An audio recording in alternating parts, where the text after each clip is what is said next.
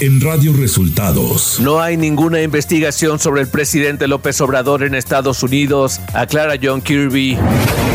López Obrador no considera un error haber dado a conocer el teléfono de la periodista Natalie Kitroev del New York Times.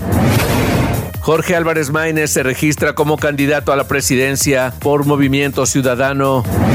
Esto y más en las noticias de hoy. Este es un resumen de noticias de Radio Resultados. Bienvenidos al resumen de noticias de Radio Resultados. Ya estamos listos para informarle Luis Ángel Marín y Alo Reyes. Quédese con nosotros, aquí están las noticias. La mañanera. En la conferencia de este viernes, el presidente López Obrador no considera un error haber dado a conocer el teléfono de la periodista del New York Times, Natalie Kitroev, al presentar la carta en la que ella le solicita responder algunas preguntas. No, no ve ningún error. No, no, no. Volvería a presentar un teléfono privado de un claro, nosotros. Cuando se trata de un asunto en donde está de por medio la dignidad del presidente de México. ¿Y qué hacemos con la ley de transparencia, señor No, por encima de esa ley está la autoridad moral, la autoridad política.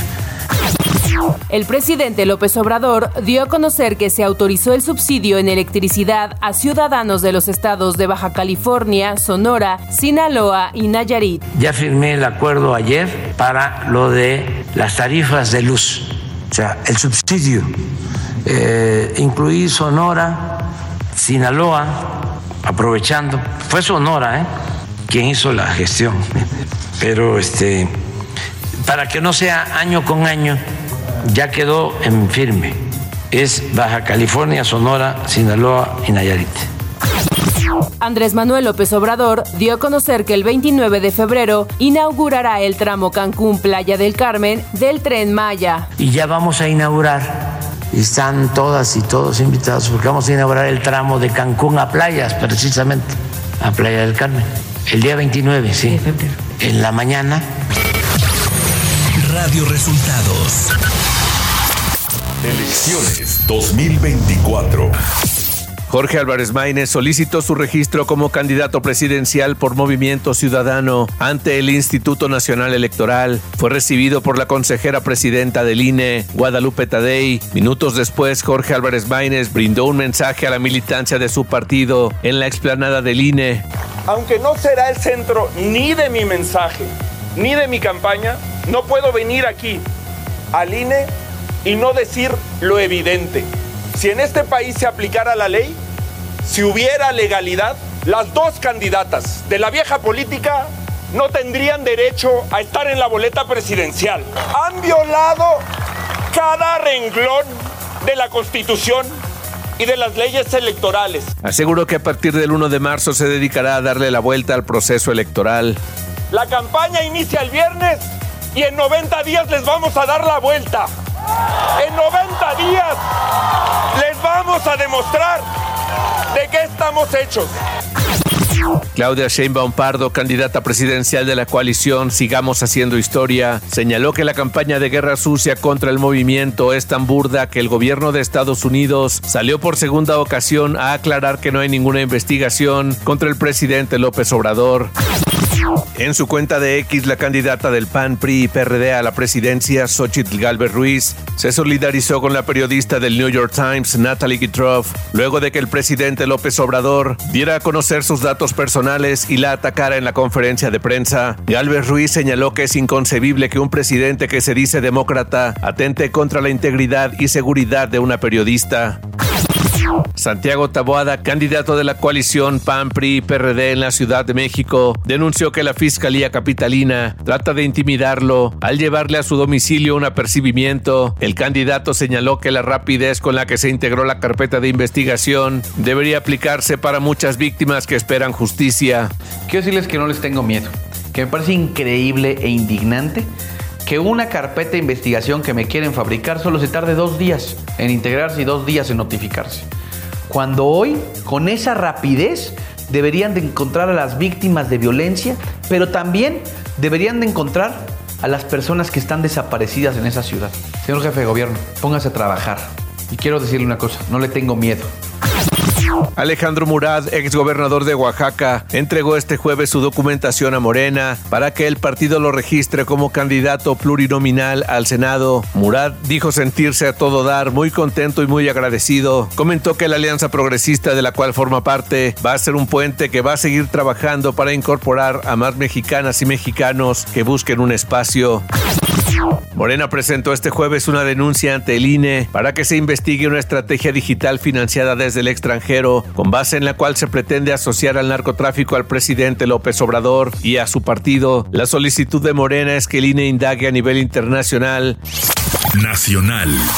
El portavoz del Consejo de Seguridad Nacional, John Kirby, confirmó en conferencia virtual que no existe investigación sobre el presidente de México, Andrés Manuel López Obrador, y presuntas conexiones con el narcotráfico, de acuerdo a la información publicada por el diario La Opinión. No hay ninguna investigación sobre el presidente López Obrador, dijo Kirby al abordar el tema. Dijo que el Departamento de Justicia debería ampliar la información sobre las investigaciones a aliados del presidente de México y las campañas electorales. El ex canciller Marcelo Ebrard y el senador Ricardo Monreal cuestionaron la guerra sucia en contra del presidente López Obrador sobre el reportaje del periódico estadounidense The New York Times respecto a un presunto financiamiento ilícito del crimen organizado para la campaña del presidente. Ebrard consideró que hay una venganza de la DEA por las obligaciones legales que se le han impuesto en México. Este jueves se celebró la audiencia del caso que inició México en octubre de 2022 en contra de cinco tiendas de armas ubicadas en el estado de Arizona, que según datos de trazabilidad facilitan el tráfico de armas de alto poder a territorio nacional. Los vendedores de armamento solicitaron a la Corte de Distrito de Arizona desestimar el caso, alegando que la ley de protección al comercio legal de armas les ofrece inmunidad procesal y por tanto no pueden ser demandados esto de acuerdo a un comunicado de la Cancillería. Ciudad de México. El Valle de México entró en contingencia ambiental la tarde de este jueves, por lo que se activó el programa Hoy no circula para ciertos vehículos a partir de la mañana del viernes 23, con la finalidad que mejore la calidad del aire. La Comisión Ambiental de la Megalópolis informó que a las 15 horas del jueves se registró una concentración máxima de 167 partes por billón en la estación de monitoreo de la Jusco en la alcaldía Tlalpan, lo que significó que la calidad del aire era extremadamente mala. El Consejo Judicial Ciudadano reanudó actividades para comenzar con el proceso de selección del nuevo titular de la Fiscalía General de Justicia de la Ciudad de México, después de que la ratificación de Ernestina Godoy fue rechazada por el Congreso Capitalino. El presidente de este consejo, Jorge Nader Curi, señaló que se reunirán de nueva cuenta en dos o tres semanas para que entre los 11 integrantes de este grupo analicen y pacten el plan de trabajo a seguir. Información de los estados. El gobierno de Guerrero, que encabeza Evelyn Salgado Pineda, no tiene pacto con ningún grupo o personas que actúan fuera de la ley. La estrategia de seguridad es integral y no solo combate a grupos de delincuencia organizada, sino que atiende las causas que son pobreza, marginación y la desigualdad. Esto manifestó la administración estatal. Consideró que la herencia histórica de la violencia se combate de manera coordinada entre los tres niveles de gobierno. Tras un juicio de amparo, la Agencia de Seguridad, Energía y Ambiente, ASEA, arrancó una inspección en la refinería de Cadereyta, en la que se busca la participación de la Secretaría del Medio Ambiente en el Estado. Alfonso Martínez Muñoz, secretario del Medio Ambiente, acompañado del regidor de San Pedro, Javier González Alcántara, dio cuenta del recurso que promovió en el Juzgado Segundo de Distrito en materia administrativa y del que presentó una queja para que no solo se quede en el ámbito federal. Centenares de trabajadores que integran el Frente Sindical Nayarita se manifestaron en la Cámara de Diputados en demanda de la instalación de una mesa de diálogo con el gobernador de esa entidad, Miguel Ángel Navarro Quintero, para resolver problemas laborales de 25 organizaciones gremiales, entre ellas del CENTE, del IMSS, ISTE, universitarios, pescadores, agaveros y burócratas. Economía.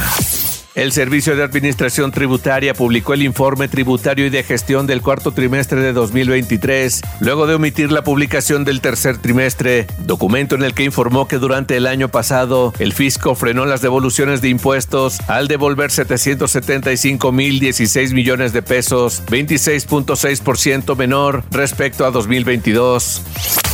Clima. El pronóstico del Servicio Meteorológico espera que persista el ambiente caluroso en el occidente, centro, sur y sureste del territorio nacional durante este viernes 23 de febrero. Estas condiciones se deben a una circulación anticiclónica en niveles medios de la atmósfera sobre el centro y sur de la República Mexicana, la cual mantendrá la baja probabilidad de lluvias. Habrá temperaturas máximas de 35 a 40 grados en Sinaloa, Nayarit, Jalisco, Colima, Michoacán, Guerrero, Morelos, Oaxaca, Chiapas, Campeche y Yucatán. En tanto, el Frente Frío número 37 se desplazará sobre el noroeste y oriente del país e interaccionará con un canal de baja presión que se extenderá sobre el sureste mexicano, ocasionando lluvias e intervalos de chubascos en dichas regiones. Por su parte, la masa de aire frío asociada al frente propiciará un refrescamiento de las temperaturas vespertinas sobre entidades del norte, noreste y oriente de Radio Resultados Internacional. Un módulo de aterrizaje lunar privado de Estados Unidos se posó este jueves en la Luna, pero el contacto con la nave fue débil, informó la empresa Intuitive Machines, que no publicó actualizaciones inmediatas sobre el estado de la nave robótica. El módulo de aterrizaje Odysseus descendió desde una órbita lunar. Se trata de la primera compañía privada en posarse en la Luna, en lo que será el primer alunizaje de una sonda estadounidense en más de 50 años. Alexei Navalny, líder opositor ruso, murió por causas naturales, de acuerdo a un informe médico mostrado a su madre, informó un portavoz de la familia. Por su parte, Yulia Navalnaya, viuda de Alexei Navalny, reiteró este jueves que cree que el presidente de Rusia, Vladimir Putin, mató a su marido. También pidió a los medios de comunicación no dejarse distraer por las narrativas del Kremlin. Al menos cuatro personas murieron y 14 resultaron heridas este jueves en un incendio que consumió en poco tiempo un edificio de 14 pisos y se extendió a otra edificación vecina en la ciudad española de Valencia. Los expertos apuntaron como posible causa al uso de revestimiento inflamable en la construcción. Los servicios de emergencia buscaban la noche de este jueves a 19 personas desaparecidas. Y hasta aquí las noticias en el resumen de Radio Resultados. Hemos informado para ustedes Luis Ángel Marín y Alo Reyes.